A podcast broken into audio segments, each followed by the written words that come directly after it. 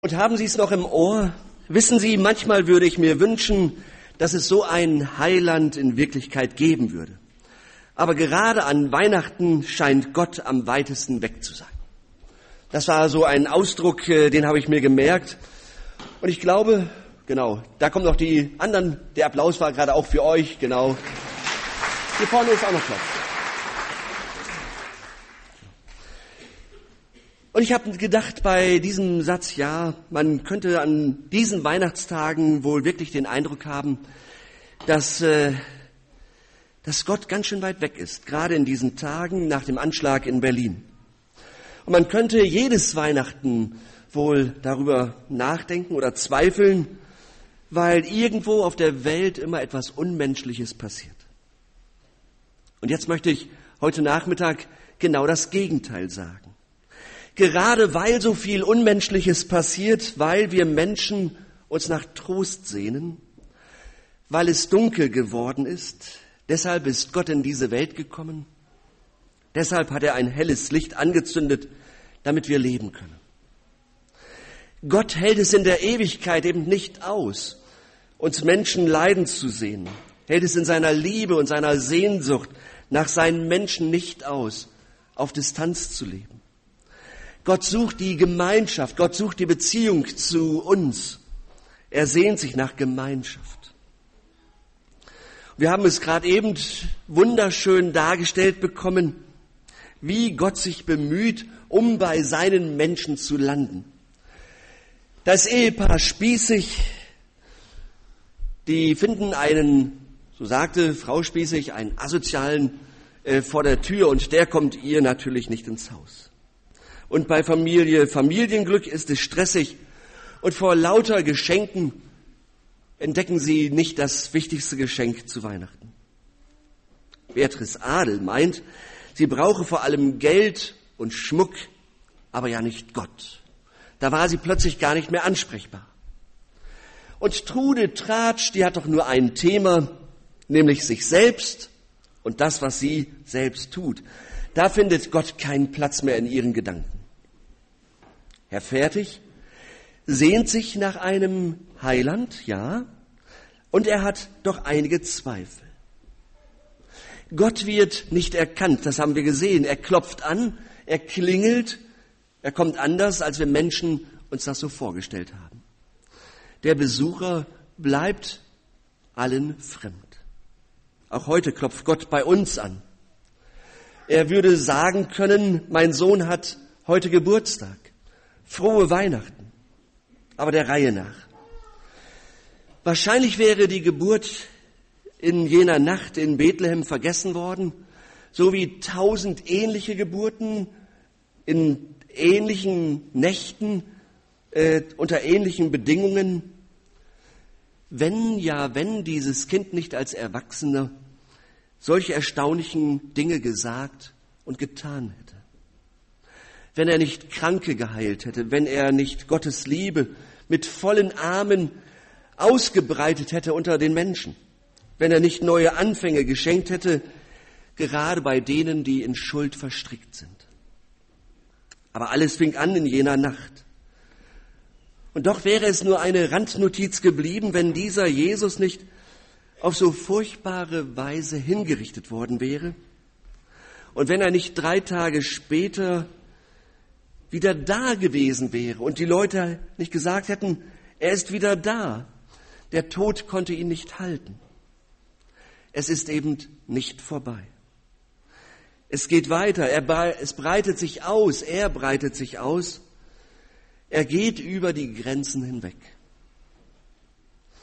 Wo sich Menschen der Jesusbewegung anschließen, wo dieser Name laut gesagt wird, da werden Kranke heil, Gebundene frei, Schuldige werden freigesprochen, der Unbarmherzigkeit wird widerstanden, Hungrige werden gesättigt und gespeist und Menschen werden wieder froh, weil Gott gut ist.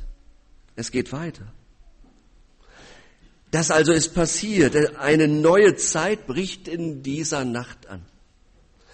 Das ist die Geschichte, die an Weihnachten erzählt wird. Auch im Jahr des Herrn 2016 nach Christi Geburt in einer stillen Nacht.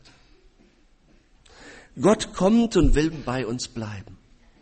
Seine Liebe macht ihn erfinderisch und er ringt um seine Menschen. Und ich habe jetzt länger überlegt, wie ich das sagen kann. Gott liebt seine Menschen. Er will ohne uns nicht leben. Er hält es ohne uns nicht aus. Ich habe mir das überlegt, wie, wie man die Liebe Gottes und die Kreativität der Liebe beschreiben kann, damit wir es verstehen. Dass Gott um uns ringt und ungewöhnliche Wege geht. Und dafür brauche ich eine längere Geschichte, die ich vor zwei Jahren gelesen habe. Und in dieser Geschichte geht es um Kolumbien. Kolumbien ist äh, im Moment in, der, in den Medien stark vertreten. Präsident Santos hat den Friedensnobelpreis bekommen.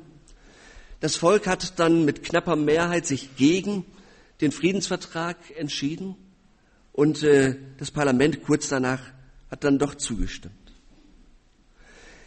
Kolumbien ist aber immer noch ein zerrissenes Land, voller Schmerz, Schuld und Leid. Ein Land, das ja nicht nur für den guten Kaffee steht, sondern leider auch für Drogen, für Armut, für Kidnapping, für Korruption, für Gewalt. Seit über 50 Jahren ist dort Krieg, Bürgerkrieg. Das heißt, Erwachsene, die jetzt 30, 40, 50 Jahre alt sind, die kennen den Frieden nicht. Die kennen nur Krieg. Und wer dort als Erwachsener das erlebt hat, für den muss das doch komisch sein, sich für den Frieden zu entscheiden. Eine Guerilla-Armee hat tausende junger Leute rekrutiert, die keine Hoffnung mehr hatten. Ähm, und über sechs Millionen Menschen wurden vertrieben, entführt, verschleppt.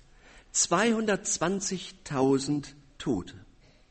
Man versuchte, die Kämpfer aus der Guerilla herauszurufen, ihnen die Heimkehr in ein anderes friedliches Leben anzubieten, aber ohne Chance. Und dann hatten einige Menschen eine verrückte Idee, oder sollte ich sagen, sie waren kreativ in der Liebe. Sie suchten die wichtigsten Verbindungspfade der Guerilleros im Urwald auf. Dort suchten und fanden sie neun Stellen und da fanden sie besonders hohe, herausragende Bäume. 25 bis 30 Meter hoch. Und diese Bäume schmückten sie über und über mit Weihnachtslichtern. Wir haben hier auch einen tollen Weihnachtsbaum. Schön geschmückt, aber 30 Meter, da müsste er sich noch ein bisschen strecken. Das ginge durch die Decke. Und diese Bäume im Urwald wurden geschmückt mit Lichtern und mit Bewegungsmeldern. Und immer wenn ihr nun Guerilleros da vorbeikamen an solch einem Baum, da gingen die Lichter an und die Bäume erstrahlten in hellen Weihnachtslicht. Und dann stand dort ein Schild extra für sie angebracht und dort stand, if Christmas can come to the jungle, you can come home. Wenn Weihnachten in den Dschungel kommt, dann kannst du heimkommen. Und für einige Guerilleros wurde diese Erfahrung zur Wende in ihrem Leben. Manche legten die Waffen nieder, ergaben sich der Armee und sie kehrten zurück zu ihren Familien. At Christmas everything is possible. Weihnachten ist alles möglich. Wenn Weihnachten es bis in den Dschungel schafft, dann hat dein Leben eine neue Chance. Du kannst heimkommen. Und nicht genug damit, äh, man überlegte sich noch andere Dinge.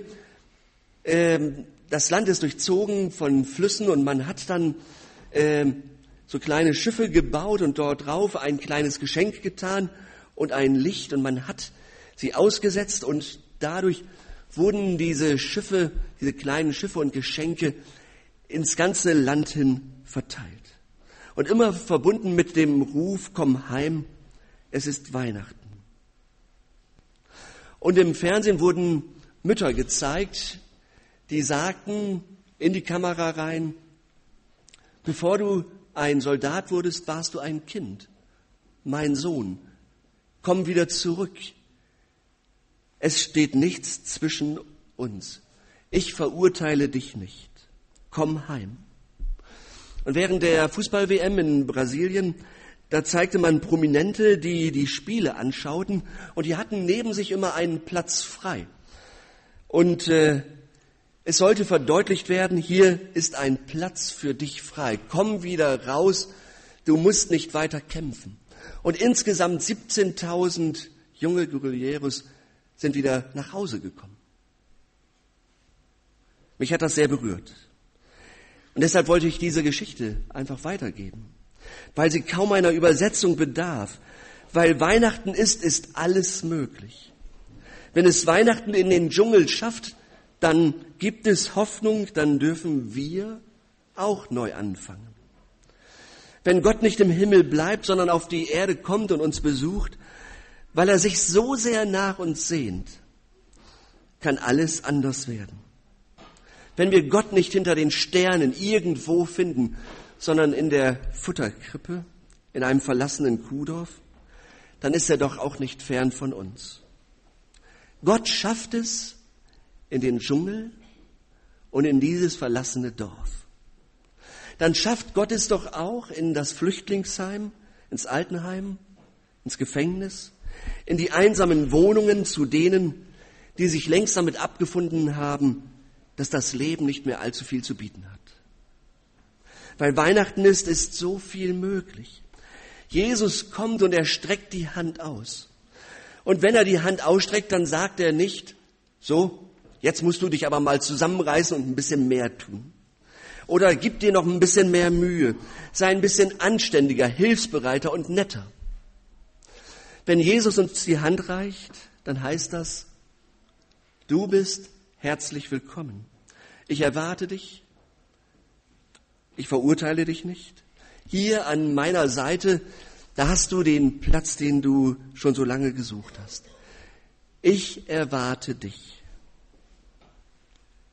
Nicht wir warten aufs Christkind, sondern der Christus wartet auf uns und er kommt zu dir. Du wirst nicht verurteilt. Was krumm und schief war im Leben, das trägt er und bringt es dann Stück für Stück in Ordnung. In Kolumbien heißt das, dass ein zerrissenes Land wieder zur Ruhe kommt, Menschen versöhnt sind, sich versöhnen und Frieden einkehrt. Was könnte das für Barmstedt bedeuten? Und drumherum, wenn Weihnachten es bis zu uns hier schafft. Jesus dringt vor zu denen, die nichts dringender suchen und brauchen als ein Licht, eine Hoffnung, eine Heimat, eine Wende in ihrem Leben. Schafft es Weihnachten, schafft es Gott zu ihnen, dann hören wir, du bist es mir wert. Bevor dein Leben so lief, wie es lief, da wollte ich schon, dass du mein Kind wirst. Ich fange mit dir neu an. Ich bringe verfahrene Beziehungen wieder in Ordnung. Ich heile Wunden an der Seele. Ich gebe dir Aufgaben, die dich erfüllen. Ich fülle dein Herz neu mit Hoffnung. Nehmt doch bitte dieses Bild vom Dschungel mit. Da gehen Menschen durch den Urwald ihres Lebens und plötzlich leuchtet es auf, du darfst heimkommen. Und dann ist die Wende im Leben nur noch ein Gebet weit entfernt. Ja, ich will hören, wenn Gott auch zu mir kommt, mich sucht, mir eine neue Richtung in meinem Leben gibt. Ich will dabei sein. Ich möchte dem antworten. Das ist der erste Schritt auf Gott hin. So wird es Weihnachten. Und ich wünsche Ihnen und euch nichts mehr als gesegnete Weihnachten. Gott und Jesus in Ihrem und eurem Leben und Gottes Frieden in unserem Leben und in dieser Welt. Amen.